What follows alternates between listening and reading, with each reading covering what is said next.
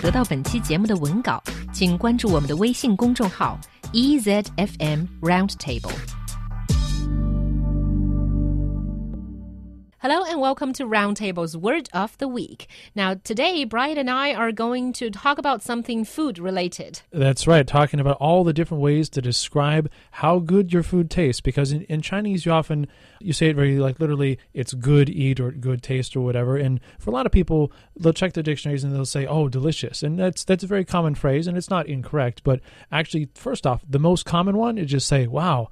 that was good or man that food tastes so good just kind of like in chinese there and that actually is a little more common than saying delicious 呃我们中国人在说什么东西好吃的时候基本就说好吃真好吃但是呢其实在英语里面 delicious 这个词并不像我们想象中的那么常用而用最简单的 good that's good food or that tastes so good 倒反而是一种更加常用的用法 Mm, exactly. And then we also got appetizing there. This you don't actually use so much after you've tasted the food. It's more like you walk into a room, especially if you have appetizers, but even with, you know, dinner or whatever, you see it on the table, especially you get you get the sights and you get the smells there and you think, mmm, man, that food looks so appetizing. I just want to get a piece of that. Can I start eating now?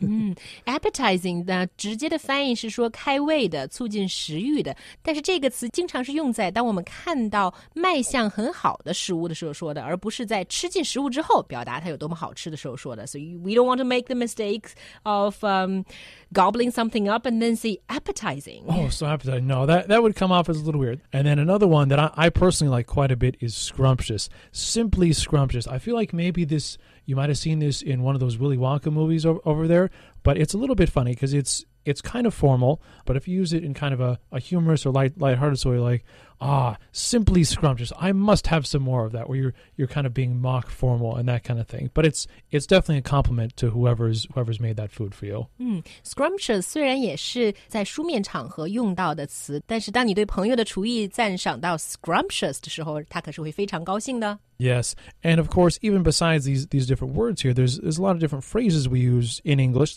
where we use these different flavors to describe something that isn't food. Mm. For example, a sweet tooth. Lots of people, especially Americans, have a sweet tooth. It means that you really like foods that are sweet and often have a lot of sugars. That's right. 下面来我讲一下跟酸甜苦辣各种味道相关的一些英文中的习语。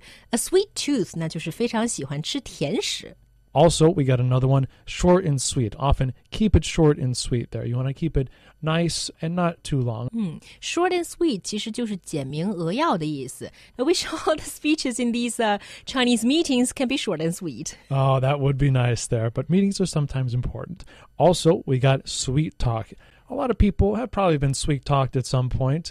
They want a favor, whatever, and they come up like, "Oh, I love your your outfit there, man. That that's just so good, and you're you're looking so good today." And you know, oh, by the way, I have this little thing, and I, I think it would be really good for you, in, in that kind of thing. If someone's going like that, they're sweet talking you. Mm. Sweet talk 是甜言蜜语，而且啊，不是平常所说的恭维大家，经常在 sweet talk 后面还有一些等着你要干的活儿，或者等着你要帮的忙呢。 Exactly, exactly. And then we have some other flavors here, of course, like sour, sour grapes, which I think in my personal experience, it's been more like you say, oh, don't be a, a bag of sour grapes or whatever, where you're just, you're kind of criticizing things and being negative without much of a, a use or reason. 嗯，sour grapes 酸葡萄这个词好像中文和英文的意思都差不多，就是说自己得不到什么样的东西，但是呢，你也别去别老去抱怨别人。Mm.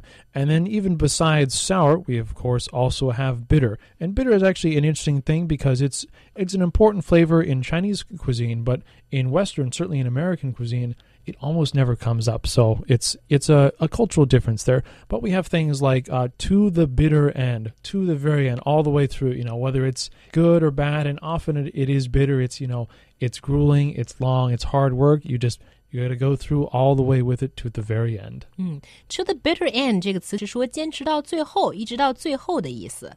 Yes, and besides that, we also have spicy, which is again also something that's a little more common, I think, in Chinese food than in uh, certainly American food there. But mm. it does come up, and it does come up in language quite a lot too. For example, to spice things up, to make it more interesting or lively or often sexy is a, a common and popular word there for that. So instead of keeping things boring, you know, doing the same thing every day, you you change something, add a little spice to it, make it spice things up there. 嗯，spice things up 基本上就是说让生活变得更有意思一些，或者是让这个 party 变得更热辣一些。 Mm, and lastly, we have the spice of life. A variety is the spice of life, meaning that you don't want to do the same thing every day. So you add variety, and that is the spice of life. 嗯，spice of life 也有点像是生活的调味剂的意思。And that wraps up this edition of Roundtable's Word of the Week.